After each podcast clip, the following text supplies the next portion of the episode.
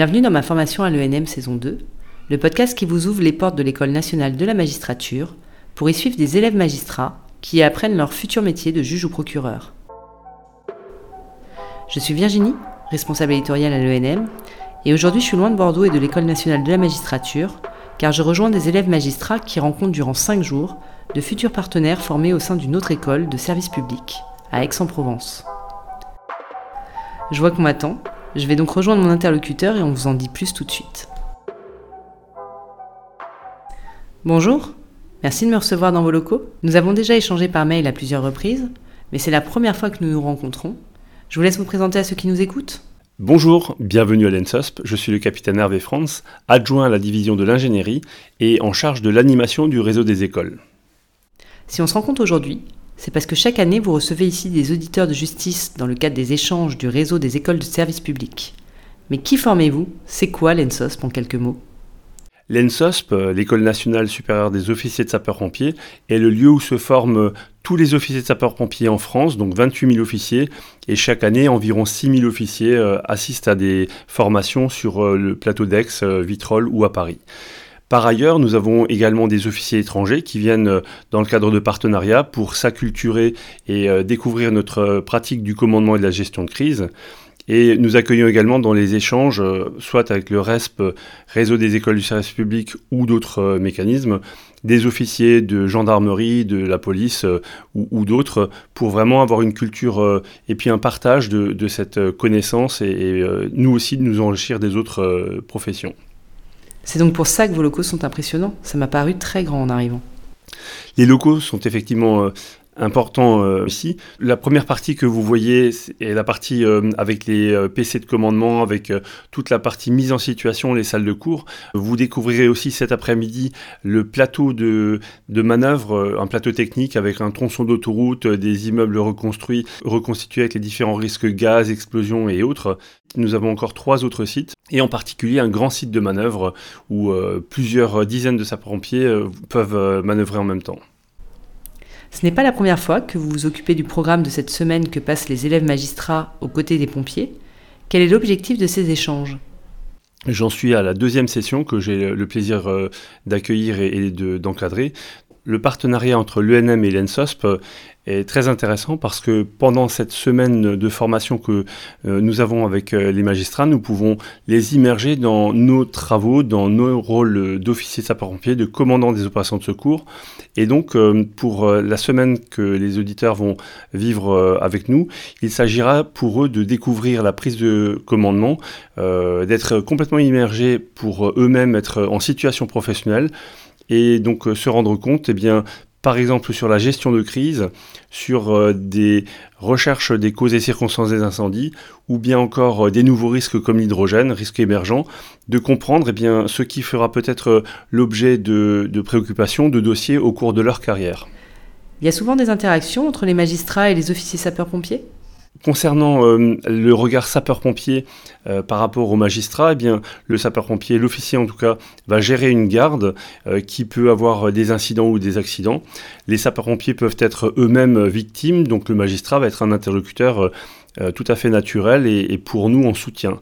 D'autre part, les officiers de sapeurs-pompiers peuvent être euh, en soutien lors de l'instruction d'un dossier, d'une enquête, et donc être euh, source de renseignements pour le magistrat, pour qu'il puisse comprendre le cheminement, ce qui s'est passé sur une intervention, éventuellement détecter une origine si c'est son objet.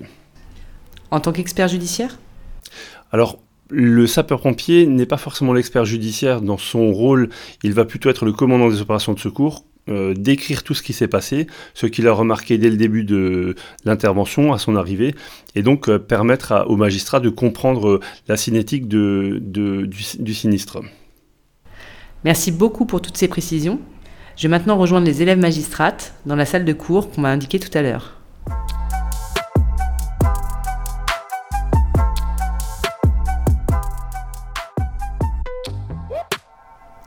J'ai profité de la pause déjeuner pour retrouver les deux élèves magistrates qui ont accepté de participer à cet épisode de podcast, Chloé et Léa, et pour les questionner sur leurs attentes par rapport à ce déplacement à l'ENSOSP.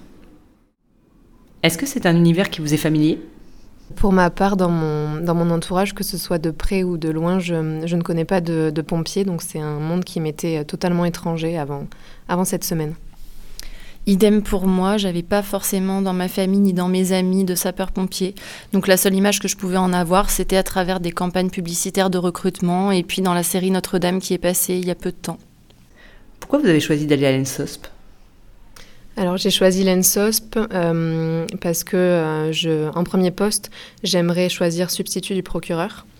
Et euh, c'est vrai que les, sapeurs-pompiers ont souvent le rôle de primo-intervenant quand il y a un accident ou sur les, scènes de, de, crime. Et dans le cadre de notre formation initiale, on est mis en relation avec euh, les services d'enquête, les gendarmes et les policiers dans le cadre du, euh, stage obligatoire avec les services d'enquête, ce qui n'est pas le cas euh, pour les sapeurs-pompiers. Donc je trouvais que c'était une bonne manière de, de rentrer en contact avec ses futurs partenaires. C'est vrai qu'on est entièrement libre dans le champ, on peut formuler plusieurs vœux. Et c'était mon premier vœu. Et je sais que dans ma précédente activité en tant que juriste assistante, j'avais une fois rédigé un dossier sur un, sapin de Noël qui avait pris feu avec une bougie étincelante. Et donc il y avait eu le SDIS qui avait été mis en cause euh, au niveau pénal et au niveau civil après. On avait eu beaucoup de rapports d'experts et donc, euh, je trouvais ça intéressant de venir voir justement comment ça se passe euh, chez les pompiers, comment ils sont nommés pour, les, pour les expertises, quelles compétences techniques ils développent, notamment sur les recherches des causes d'incendie. Je précise, par rapport à ce que vous venez de dire, que le SDIS, c'est le service départemental d'incendie et de secours.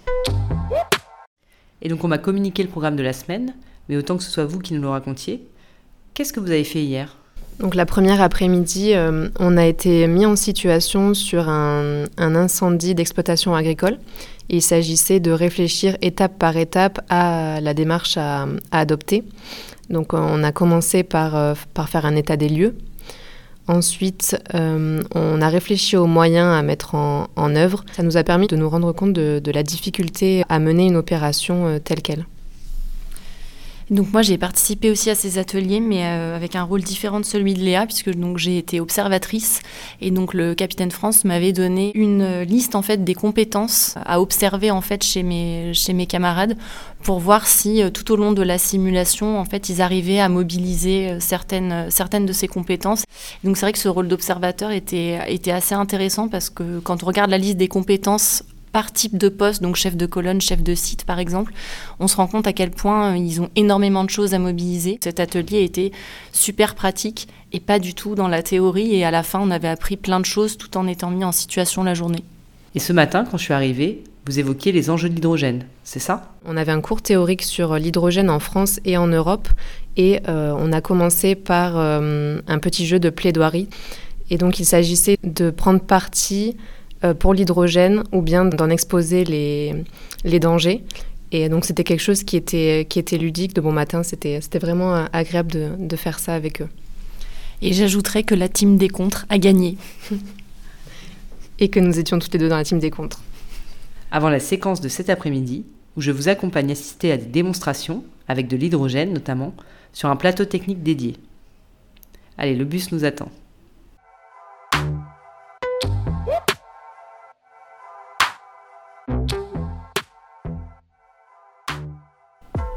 Nous sommes arrivés sur le plateau technique, on nous explique ce qui va s'y passer. Je me rapproche pour vous laisser écouter aussi.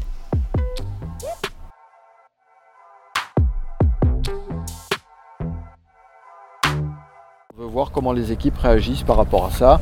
Est-ce qu'ils prennent bien toutes les précautions pour approcher? Est-ce qu'ils utilisent la caméra thermique? Est-ce qu'ils actionnent la coupure d'arrêt d'urgence? Est-ce qu'ils font bien la protection de la remorque et le refroidissement de la porte avant d'ouvrir, etc., etc. Donc là, on est plutôt sur quelque chose de safe et de assez démonstratif. Et en revanche, on passe sur la, partie euh, donc des, ce qu'on appelle les clarinettes, où en fait vous avez des torchères. Alors d'un côté GPL, GNV et hydrogène, et là pour le coup vous allez voir et ressentir et entendre en vrai ce qu'on a pu voir sur la vidéo ce matin. Donc avec le GPL, le gaz naturel et l'hydrogène. Donc on verra à quelle pression on va travailler, mais euh, voilà, ça, ça permettra de voir euh, bien la différence. Alors faut que je vérifie, mais Philippe, normalement, il doit vous distribuer des bouchons d'oreille parce que quand ça claque à 300 ou 400 ou 700 bars sur le véhicule, bon voilà, c'est bien d'avoir des protections auditives. Et l'idée, ben, c'est on va se mettre à proximité. De toute façon, c'est Eric qui est garant de la sécurité, donc on sera à son écoute. Et ben, vous amuserez à voir ben, est-ce que je vois, je vois pas, est-ce que je ressens, je ressens pas, et qu'est-ce que j'entends pour, euh, pour voir un petit peu la grille de lecture, comment tout ça, ça peut, ça peut s'intégrer et, et, du coup d'analyser euh, à quel phénomène on est, euh, on est confronté. Je vais aller rejoindre le pompier qui est dans le poste de contrôle et qui s'occupe de lancer les différentes démonstrations quand il a reçu l'autorisation du safety, c'est-à-dire du pompier chargé d'assurer la sécurité sur le plateau. Donc là, pour information, on était sur, la, sur du 200 bars et on passe sur du 350 bars. Donc on va mettre en route dès, l'autorisation du safety, de l'officier sécu. Safety de pilote, autorisation de mise à feu, TP hydrogène 350 bars. Ah, bien reçu, on va sur le même procédé, je te donnerai le top pour la mise à feu. Reçu. Mise en route. Autorisation de mise à feu. Pour information, pression d'utilisation 268 bars. bien.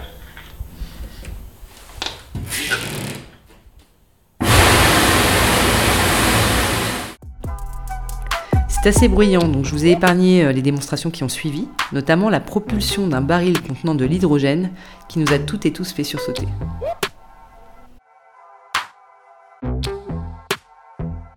Nous sommes retournés en salle de cours pour évoquer ce qui vient de se passer sur le plateau. J'en profite pour demander à Léa et Chloé ce qu'elles en attendaient. C'est vrai qu'après cette présentation théorique, on était euh, vraiment curieuse d'assister à la, mise en situation euh, l'après-midi, ne serait-ce que dans le sens où on nous a présenté l'hydrogène comme présentant une, une, flamme invisible. Donc pour ma part, j'étais assez curieuse de voir ce que ça donnait en vrai. Oui, je rejoins Léa je me suis fait la, même remarque après avoir appris que donc il était euh, incolore, qu'on le sentait pas non plus, qu'on le voyait pas.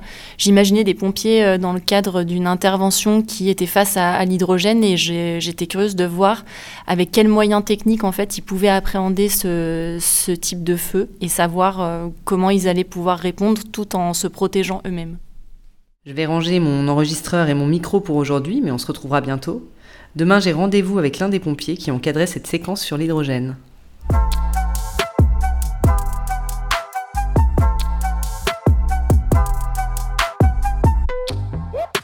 Bonjour, merci d'avoir accepté cet entretien. D'abord, je vous laisse vous présenter. Bonjour, je suis le commandant Franck Verriest de l'École nationale supérieure des officiers de sapeurs-pompiers et je suis formateur hydrogène et formateur en RCCI, recherche des causes et circonstances d'incendie. On va parler dans un premier temps de ce que vous avez fait hier avec les élèves magistrats. C'était franchement impressionnant d'assister aux différentes démonstrations sur la plateforme pédagogique. Est-ce que vous pouvez nous raconter ce qui s'y est passé, ce que les auditeurs de justice y ont vu et ce qu'est cette plateforme? Cette plateforme, c'est un outil pédagogique hein, pour former les primo-intervenants sur des interventions avec des, énergies de gaz et notamment l'hydrogène. Et donc, euh, hier après-midi, les élèves de, l'ENM, de l'École nationale de la magistrature, ont pu voir en vrai euh, les apports théoriques qu'on a évoqués avec eux le matin, et du coup, euh, voir des fuites enflammées de GPL, de gaz pétrole liquéfié, de GNV, de gaz naturel véhicule, et d'hydrogène. D'appréhender euh, les différentes euh, phénoménologies liées à la combustion de ces gaz. Par exemple, la flamme de GPL a une visibilité importante, un rayonnement important, c'est-à-dire qu'on ressent beaucoup la chaleur, et euh, également un bruit caractéristique quand on a une fuite enflammée. Contrairement à l'hydrogène où on est sur des pressions beaucoup plus importantes, de plusieurs centaines de bars, avec une flamme qui ne se voit pas, qui ne se détecte qu'avec une caméra thermique, et avec euh, un rayonnement qui, qui est nul également. C'est-à-dire qu'on peut s'approcher à quelques centimètres d'une flamme d'hydrogène qui pourtant est à 2000 degrés sans ressentir la chaleur. Donc l'accent est mis sur l'utilisation de la caméra thermique pour éviter des accidents et éviter qu'on ait des personnes qui passent au travers d'une flamme. En quoi c'était important pour vous de les sensibiliser à la question de l'hydrogène? C'est un enjeu de demain? C'est quelque chose qu'ils pourront retrouver dans certains de leurs dossiers? C'est un engagement citoyen? C'est quoi? C'est un petit peu tout à la fois. Euh, c'est vrai que le cœur de métier de notre école nationale supérieure, c'est de former des officiers de sapeurs-pompiers euh, pour euh, justement les sensibiliser à ce risque qui est émergent et aux questions de sécurité qui gravitent autour de l'hydrogène. Je rappelle que l'hydrogène fait partie du plan de relance décidé par le gouvernement de l'État français à hauteur aujourd'hui de 10 milliards d'euros. Donc on sait que cela va être des applications euh, à la fois au niveau industriel et à la fois au niveau de la vie de tous les jours par rapport à la mobilité avec des véhicules, euh, qu'ils soient voitures, euh, des véhicules de transport en commun comme des bus ou des véhicules poids lourds qui vont être développés là-dessus. Et à ce titre-là, on se doit de sensibiliser, j'allais dire, le maximum de personnes, mais c'est vrai que les élèves de l'ENM, dans le cas de leur future fonction de magistrat, euh, je pense, auront euh, un souvenir particulier de ces démonstrations en réel et pourront, euh, à mon avis, avoir un regard technique particulier s'ils sont confrontés à ce genre de sujet dans leur future prérogative.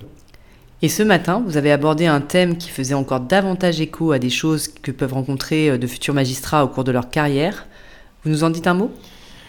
Oui, ce matin, on a, on a abordé avec, avec les auditrices et auditeurs de, l'ENM euh, les notions de RCCI, c'est-à-dire recherche des causes et circonstances d'incendie. Alors c'est vrai que c'est un écho particulier pour eux dans leur future fonction, euh, parce que c'est un sujet qui, euh, qui cristallise souvent ben, la partie médiatique, la partie technique, la partie judiciaire.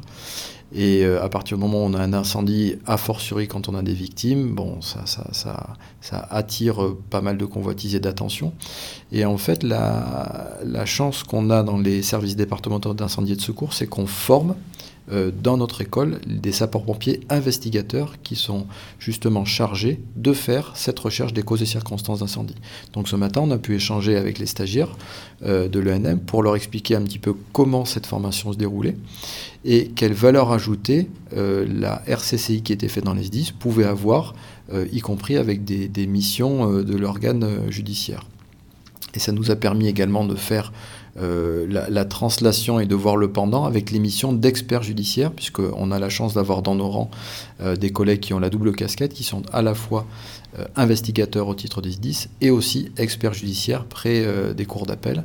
Donc les discussions étaient, étaient, très riches et très intéressantes, et avec une, une émulation qui s'est faite au sein du groupe pour justement voir comment pouvaient se dérouler euh, des investigations, euh, sur quelles investigations les futurs magistrats et magistrats pouvaient s'appuyer dans le cadre de leur future fonction, et un petit peu expliquer, discriminer les missions des uns et des autres, d'un côté au niveau des SDIS et de l'autre côté au niveau des experts judiciaires. Les SDIS, je l'ai dit un peu plus tôt, mais je le rappelle, ce sont donc les services départementaux d'incendie et de secours. C'est vrai qu'il peut y avoir une confusion entre votre rôle à vous et éventuellement celui de la police technique et scientifique, D'ailleurs, vous avez été questionné là-dessus ce matin. Oui, on a, on a abordé euh, euh, un petit peu tous les acteurs qui gravitaient autour de la recherche des causes et circonstances d'incendie, dont font partie les techniciens des laboratoires de police scientifique, les techniciens de la gendarmerie, les experts judiciaires, les experts d'assurance d'assurés. Et si vous voulez, le, euh, l'animation et la connaissance de tout cet aéropage autour de la RCCI fait qu'ils, je pense, ils sont maintenant capables de peut-être mieux identifier le qui fait quoi et euh, à quelle source ils peuvent euh, se fier quand ils ont besoin d'éléments techniques euh, là-dessus.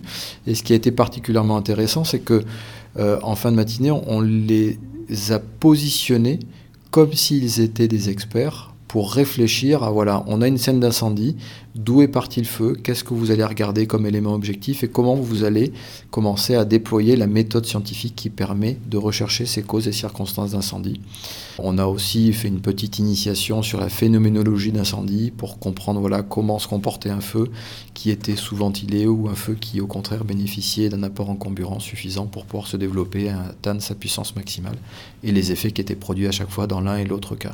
Donc je pense qu'ils ont plutôt une vision euh, du coup assez technique maintenant de la RCCI et qui pourra leur servir bien évidemment dans leur future fonction. Donc faciliter au final la lecture des expertises qu'ils vont trouver dans leur dossier. Complètement. Dans la rédaction de leurs ordonnances ou de leurs réquisitions, ils vont être capables de bien libeller leur chef de mission pour vraiment que l'expert ou les experts répondent précisément aux questions euh, qui vont être posées et amener les éléments techniques nécessaires à leur jugement ou à leur instruction. Les magistrats ont pu voir aussi, grâce aux outils pédagogiques qu'on utilise justement pour former nos sapeurs-pompiers investigateurs, que euh, la, démarche est pour le moins assez complexe et qu'elle doit au maximum s'écarter de la subjectivité et qu'en même temps, euh, on n'a pas forcément tous les éléments pour pouvoir donner toujours un avis tranché et qu'il faut parfois garder cette réserve et cette humilité de dire euh, je sais que le feu ne vient pas de telle, telle et telle chose, en revanche, je ne peux pas vous dire que c'est plutôt telle chose ou plutôt telle chose. Parfois c'est assez clair et parfois on ne peut pas l'évoquer. Ils vous ont interrogé sur le fait que vous travaillez aussi bien sur des expertises au pénal qu'au civil. Vous pouvez nous donner des exemples concrets? Alors c'est vrai qu'au pénal, on, est dans une temporalité qui est souvent assez courte, dans le cadre par exemple d'une enquête de flagrance où euh, le procureur, son substitut, ou euh, alors à, moyen terme un juge d'instruction peut avoir besoin de ces réponses techniques. Donc on a soit une réquisition, soit une ordonnance qui est fixée pour que l'expert intervienne rapidement. C'est plutôt quand on a... Euh, euh, des difficultés ou des dommages au niveau corporel, voire des victimes, euh, qui nous amènent dans le, dans le champ euh, délictuel. La partie civile intervient plutôt dans un deuxième temps, quelques mois après, voire quelques années après parfois, et, correspond plus à des enjeux de responsabilité et de, et de dédommagement voilà, entre les assurances, qui doit payer qui à quoi. Voilà, typiquement au niveau du civil, c'est plutôt sur des configurations comme ça qu'on intervient. Merci beaucoup pour toutes ces explications, ainsi que pour l'accueil que vous avez réservé à nos élèves.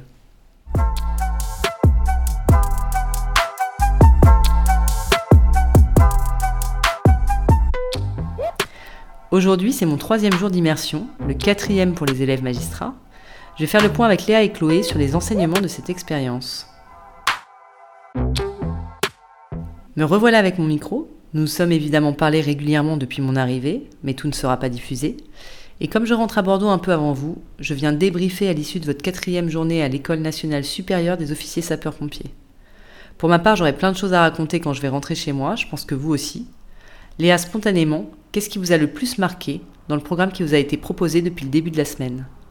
Alors jeudi matin, on a assisté à des mises en situation euh, d'officiers qui sont évalués dans ce cadre-là. Et on nous a fait jouer un petit rôle. On nous a demandé euh, de jouer le rôle du procureur de la République. Donc la mise en situation euh, concernait un accident euh, de la route qui s'était produit sur une route enneigée, qui créait beaucoup d'embouteillages, notamment avec des, camions. Et on nous a demandé d'arriver en tant que procureur de la République au sein du poste de, de commandement et d'informer le chef de poste de commandement que euh, dans un des, camions avaient été euh, retrouvés des stupéfiants. Pour ma part, le chef de poste de commandement euh, avec lequel j'ai pu parler m'a expliqué qu'il souhaitait tout d'abord se concentrer sur les faits qui étaient en train de se passer, la prise en charge des victimes par les sapeurs-pompiers et que les, les, considérations judiciaires seraient prises en compte à l'issue. Et vous, Chloé? Comme Léa, j'ai bien aimé la mise en situation qu'on a eue euh, ce matin dans les postes de commandement, mais je reviendrai donc sur la demi-journée d'hier où nous nous sommes déplacés à Vitrolles, donc qui est un, site d'entraînement des sapeurs-pompiers, et on a pu assister à deux exercices. Le premier exercice, donc, c'était un, un incendie dans un immeuble et ensuite un feu dans un garage avec une, voiture enflammée. Et là, on a pu voir comment les pompiers en fait géraient l'extinction de l'incendie et la prise en charge également des, victimes blessées. Et sur la, suite, sur le deuxième exercice, on a pu voir un accident de la voie publique avec euh, l'extraction d'une victime donc, qui était euh, jouée par un acteur avec tout le matériel dont ils avaient besoin pour découper la voiture et ensuite euh, mettre en sécurité cette victime-là. Qu'est-ce que vous retenez de ce stage chez les pompiers?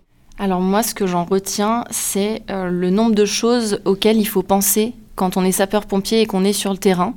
Et puis également aussi quand on est officier, et je pense que c'est là-dessus que le stage aura été très bénéfique, c'est de voir les contraintes euh, des sapeurs-pompiers sur le terrain, mais également les contraintes en fait qu'ont les officiers dans euh, les ordres qu'ils vont devoir donner, dans la mobilisation des effectifs. Et je pense que le parallèle entre le, poste de commandement qu'on a pu voir ce matin et les mises en situation qu'on a pu voir hier nous a vraiment permis de nous rendre compte de toutes les contraintes euh, humaines, matérielles, de gestion euh, auxquelles ils doivent faire face. Et c'est des choses qui sont devenues concrètes grâce au stage, parce qu'avant, on peut peut-être imaginer certaines choses, mais là, on se rend vraiment compte à quel point ils ont énormément de choses à penser, et avec toujours cet objectif de protéger les personnes. Léa, qu'est-ce que vous avez appris au regard de la fonction que vous souhaitez exercer plus tard? Alors, dans la mesure où j'aimerais être substitut du procureur à la sortie de l'école, c'est vrai que j'ai pu me rendre compte de la difficulté pour un représentant de l'autorité judiciaire euh, d'intervenir dans, dans, le cadre de travail des, sapeurs-pompiers. C'est vrai qu'ils euh, sont dans, dans, le cadre de fonctions, euh, de fonctions difficiles avec beaucoup de choses à, à penser, et le procureur avec des considérations d'enquête judiciaire qui, qui, sont tout autres. Et j'ai pu m'en rendre compte également mercredi matin lorsqu'on a eu un cours sur les recherches des causes des incendies.